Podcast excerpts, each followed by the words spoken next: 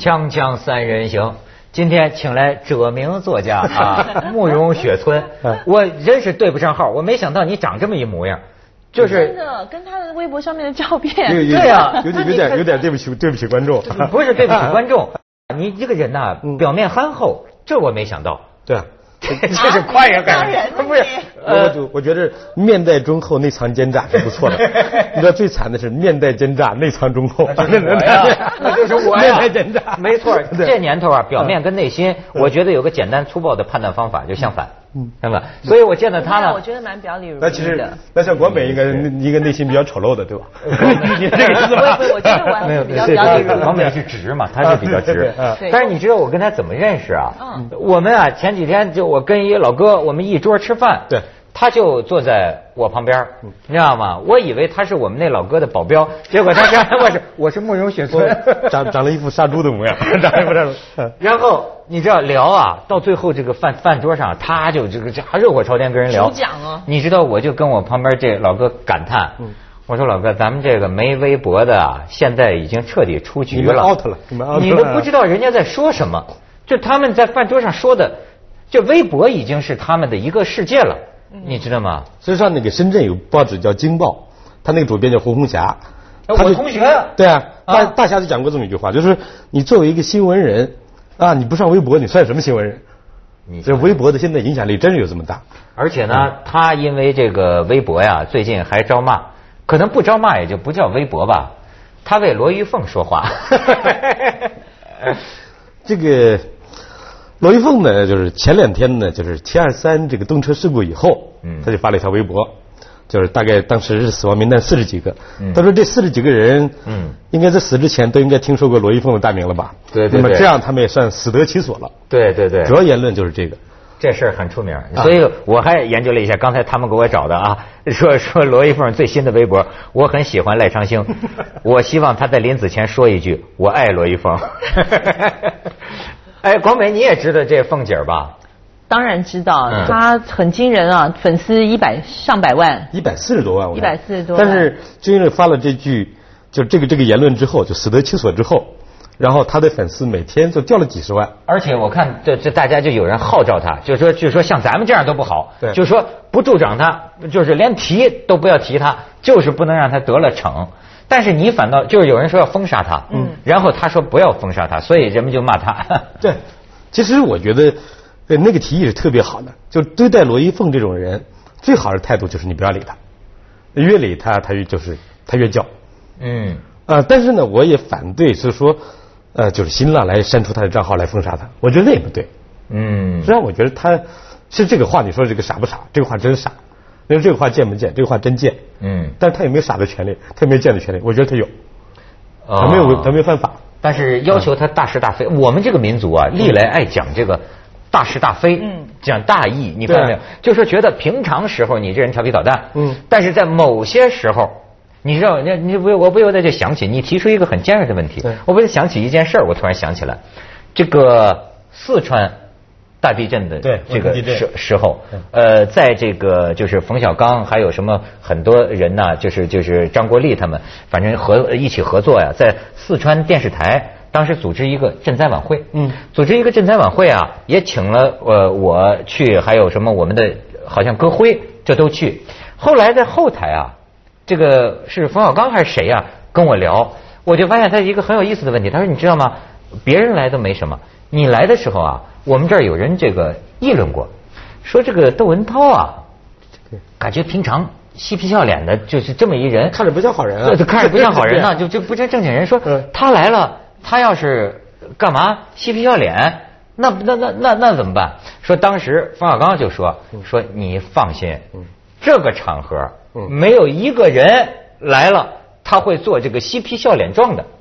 哎，你看，这我就想起你说这个罗罗玉凤这事儿，就某些时候咱们觉得这么大的灾难应该举国什么呃激愤或者举国哀痛，是。但是出这么一怪胎，那么这个时候我们就说我我要不要杀了他 或者什么的？我我觉得他的言论是绝对 绝对的不恰当，但嗯是我觉得就是说大号召大家要取消关注他，我觉得这个行为又有一点点太给他面子了，啊因为我我这样讲吧，罗玉凤她从来有谁把她当成一个模范，当成一个楷模或者是一个学习的目标。她虽然有一百多万的这个粉丝，我我上周我终于上去，很耐心的花了一两个小时的时间，你这个耐心我除了看了她的微博之外，我还看了她粉丝的留言。我觉得粉丝的留言代表的，嗯。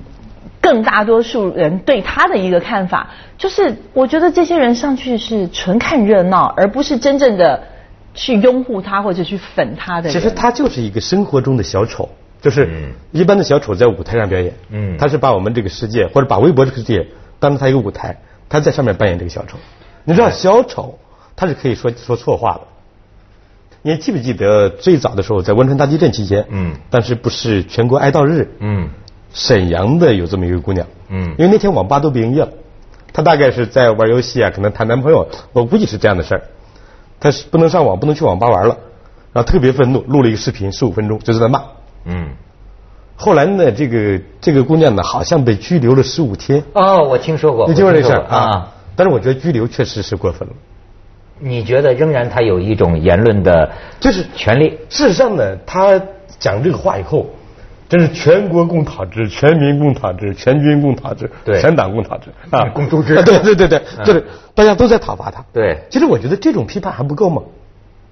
哦，就是就是，啊嗯嗯，就是说。我觉得这已经足够了啊。呃，就说好比说，全民搜索这个郭美美，对本身也相当于他受到的一种道德刑法，对对吧？是而且呢，你就刚才咱文道在后边哈，就就听听听咱们聊聊聊，文道问了一句，说这个罗玉凤在背后她是个明白人吗？然后呢，你看我们这小韩就找找找找，哎呀，就像你一样查了很多，嗯明白人，太 因为明白了说在这个微博微微博讲啊，你看这是他。我是从九岁开始努力阅读每一份读物，十八岁确立第一个职业规划，二十岁写诗，二十岁实习，二十一岁教书，二十三岁用教书两年的钱到上海，二十四岁开始炒作，二十五岁用炒作的名气加炒作的钱到了美国。谁想学？呵呵，一无所有，穷的叮当响的人，这么一步步走过来，难呐！你还说没人学他？他说我呀学不了啊。但是我觉得从另外一个角度看，我觉得他罗玉凤呢也有值得赞赏之处。第一，在这个社会里边，他没有利用权力，没有跟哪个那个权钱勾结，没有这些东西，他也不用这种，你比如说这个性贿赂，当然也可能也不会有人找他 贿赂，你都能帮他想出这招儿，真不容易。也没有这个嗯，就是他基本上就在扮演小丑，靠扮演小丑出一点名，嗯。我觉得基本上就是这么一个态度。那么啊我再问你一个名名人哈，你觉得他跟芙蓉姐姐怎么样？呃，芙蓉姐姐呢，就是大概网上有人这么评论，就是凤姐跟芙蓉姐姐两个人的比较呢，就是芙蓉姐姐呢长得稍微还有点人样，就是大概他们俩的区别在这里啊啊其实我觉得像这种人呢，我一般就叫他们就叫无聊贩卖者，就啊实在没什么可卖的，因为没有无貌、无才、无德，什么都没有，干什么呢？卖什么呢？你总得有点东西卖吧，卖无聊。哎但是但是听说听说最近这个芙蓉姐姐好像是不是转变形象？人人家减肥也减的挺。减肥好像也整容了，好像也整了。这是真的吗？我好像啊，我你不芙蓉姐姐在哎好像是不是可以可以不负责任的？但是现在出来那个照片呢，感觉跟当年就是说。呃，就是我不管我出现在哪里，马上就会有这个什么热烈的目光把我从人群中揪出来。嗯跟那时候形象真是不一样芙蓉姐姐据说现在只有八十六斤，是新的励志偶像。前两天还开演唱会，没错没错。然后很多人说那个这这演唱会肯定就不会有票房的，嗯。人爆满。然后有一天，我的一个粉丝在下面给我评论，就是：“慕容雪森，你瞧你胖的跟猪似的，芙蓉姐姐人都八十六斤了，你看到芙蓉姐姐你不惭愧吗？” 我说：“我很惭愧。那咱们一起学习一下，他们还专门找演唱会啊，人家就说真是呃九至少九成的上座率啊，芙蓉姐姐的演唱演唱会，我们可以看一看。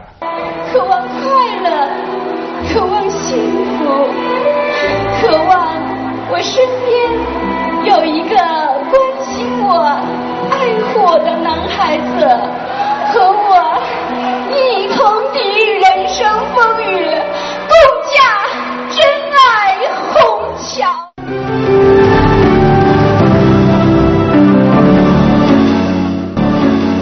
多少多少粉丝来着？呃，芙蓉姐姐有二百五十一万一千七百四十五十分钟前的粉丝。我天哪！哎，这个你老开微博的，这么弄出名了，或者点击率很高了，是不是生存问题就能能解决？基本上没问题。这个时候成富人了。对，你知道王朔对成功有个定义，那个定义叫什么叫他们成功？不就赚一堆臭钱了啥？知道吗？哦，那你把你自己当什么了？啊你不是也整天在上面混吗？呃，我觉得呢，就是我长得当然跟罗一凤差不多了，但是我觉得我还有点操守啊。嗯我我不是真的扮演小丑、嗯啊。大概在微博上你能发现有这么几种人。嗯有一种人呢，就是他在扮演理性啊理性的角色；有一种人呢扮演正义的角色；然后有一种人呢扮演无聊就搞笑的角色。没错角色，但是他一定也会有这种。没错。啊，其实我觉得像芙蓉姐姐啊、罗一凤这种人，反而有她的价值。价值在哪里呢？你比如说，一直以来我们看电影、看这个文学作品，女英雄的形象，嗯在中国几乎是一个一个妈生出来的，嗯这全都是一个模样。这女英雄呢，从来都嫉恶如仇，嗯啊，呃，坚贞不屈，连例假都没来过。然后 就是啊，就是，但是呢，就是全是那个一个模样，就我觉得看久了腻了。我就哎说这种高大全的这种臭味儿，实际上需要另另外用另外一种臭味来解。这个啊，他说这个，我想起来了，我看这个微博呀。像个大戏台呀、嗯。真的是，我也不敢说这些个网友们给他们制造点击率的这些人是傻那个什么，那那那那都是善良的人人民群众啊，我不敢说那个，但是呢，的确我能够感觉那可真是扮演，就是你扮演一个对。你选择的，这里边你看微博里边有演正人君子的，对你知道为什么？我有时候觉得这个人类社会最大的问题就是大多数的人的问题。为什么？你比如说啊，别人我不了解，但是可能其中开微博有一些是我了解的，有一些是我的熟人。嗯那么你知道我在看着他这个微博，他扮演这个角色的时候，你要知道我的心里是多么的恶心。同时，我会觉得那些捧他的那些个粉丝啊，你们呀，你们是多么的愚昧。就是说，这种小人，哎呦，就是说我们自个儿朋友太了解这人了，他能在微博上扮演这么一形象，而且还很多人追捧他，跟一什么似的，你知道吗？你就格外能看出这两张皮呀、这是演、啊。这个在微博上有句话叫“无图无真相”，你说的是谁？发个图上来。啊哎，真的是哎。其实你说她是不是女英雄的，是不是女英雄扮演是不是女英雄，我不知道。但是我必须说，他们像这样子的，您您把它归类叫无聊的这一类人呢，他们绝对是微博上面的一道风景线。我记得有一次我拍拍完一个广告，那天真的很折腾，特别冷，特别累。我们后来一群工作人员挤上一台车之后，有一个工作人员就说：“啊，终于收工了，我终于可以上去看看凤姐了。”对。他来讲那个是解压，嗯。那个是他解压一个很重要的一个事情。他还不敢粉，他还不敢粉他，他也不敢粉那个凤姐，他是每一次都得单独的上去关注他，然后看看他今天又说了些什么，对。嗯。然后再来跟我们分享。所以也是个英雄，我觉你要得。就说你要这这这就为什么呢？就是我也是他这个凤姐，咱不说这个大灾大难的时候啊，嗯就平常他这个言论，我确实就哈哈大笑。对他我觉得他就是呢，比如说他说希望这个什么赖昌星能说一句我爱罗玉凤，是不是挺可乐呀？这个还不是最可乐，最可乐的是陈冠希的艳照门事件之后，啊。他就说我想跟陈冠希大意啊，我想跟陈冠希来一腿，然后后来呢，就有人 PS 了两张结婚照，嗯。啊，就是一一个是陈冠希戴个军帽穿那种军服，另一个罗玉凤也戴个军帽穿军服，两人结婚证，下边三个大字结婚证，啊。看那张照片呢，很少能够忍住不乐的，对呀、对呀、啊。哎，就你，你其实你说我在呃台湾，我看到这个台湾艺人呐、这个综艺界，他都很有献身精神呐、那他你要说是扮丑作怪，那这这这不台台湾台湾综艺节目，对呃有有有有有个叫什么呢？数典忘祖，也不叫是叫什么陈陈汉典，陈汉典呐、典那就是那种就声嘶力竭呀、那你说那个怪不怪呢？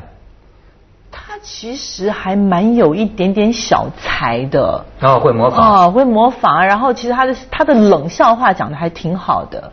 哦，这算有一点才艺。那么，哎，凤姐的这种东西能用，不能说是才艺，呃还是说就是就是小丑，就是你比如说小丑，他一定有市场的。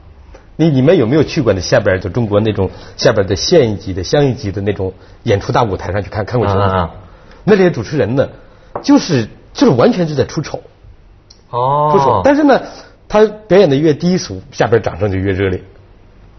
就是我觉得低俗跟无聊都是一种需求。其实呢，刚才看完那个芙蓉姐姐那个片段之后，我我心里面其实有一点点，就有点酸酸的感觉。嗯你刚才有没有听到她那个台词？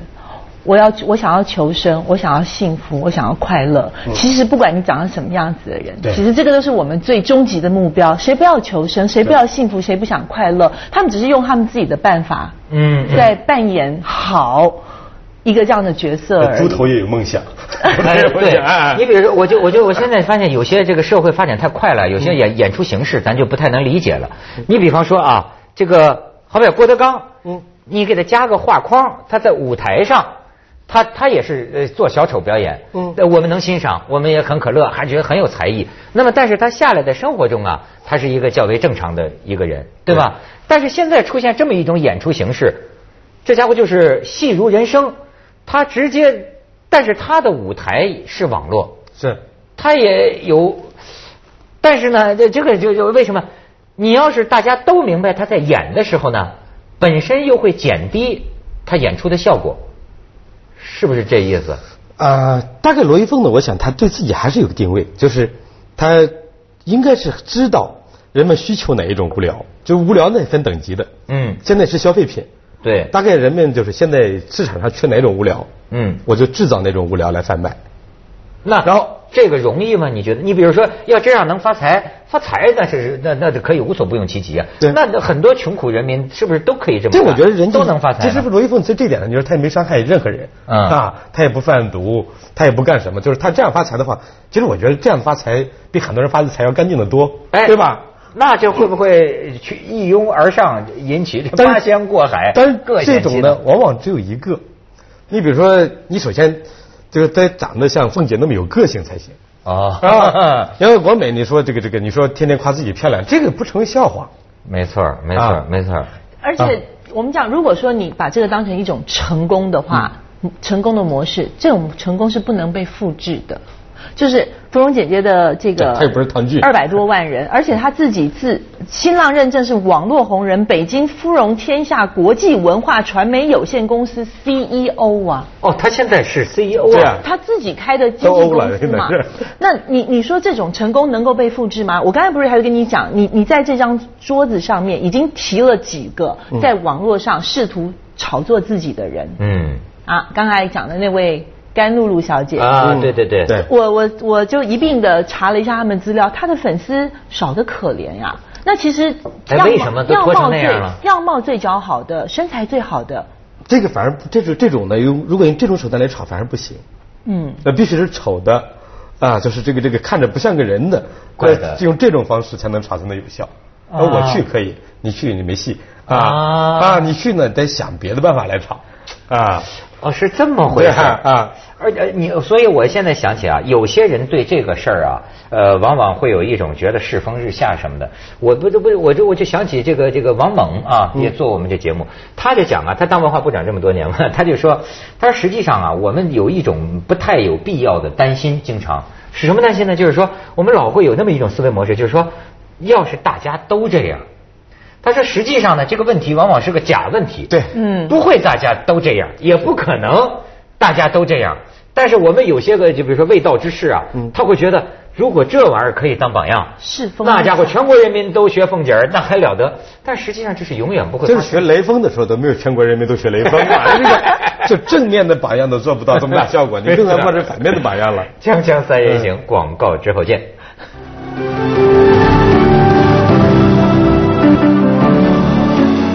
哎，那我倒要问问你啊，嗯你天天泡在上面是为了什么？或者说，你有个幻想当中自己要扮演的微博角色，演一什么人吗？其实我刚才这么说的时候，我第一个想到就想到我自己。呃，我现在有八十三万粉丝。